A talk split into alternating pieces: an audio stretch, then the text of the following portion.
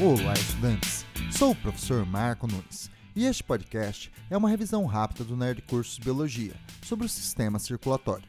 O sistema circulatório humano é formado pelo sangue, vasos sanguíneos e o coração. O sangue é um tecido de natureza líquida que circula no interior dos vasos sanguíneos impulsionado pelas contrações do coração. Ao circular pelo corpo, o sangue se integra a todos os sistemas corporais, recebe nutrientes alimentares no intestino e os distribui para as células do corpo. Participa das trocas gasosas nos alvéolos pulmonares, leva o gás oxigênio aos tecidos e coleta o dióxido de carbono por eles produzido. Recebe as excretas do metabolismo celular e as conduz para os rins, para a filtração, resultando na produção de urina.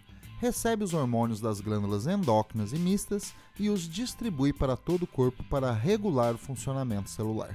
Transporta as células de defesa e os anticorpos. Quando passa pelos músculos, recebe calor e o distribui pelo corpo. Por funcionar tão integrado aos outros sistemas corporais, uma parada do sistema circulatório é muito impactante na fisiologia corporal, provocando rapidamente a morte do organismo. Bom, é isto aí. Continue firme nas revisões do Nerd Cursos Biologia e bom estudo!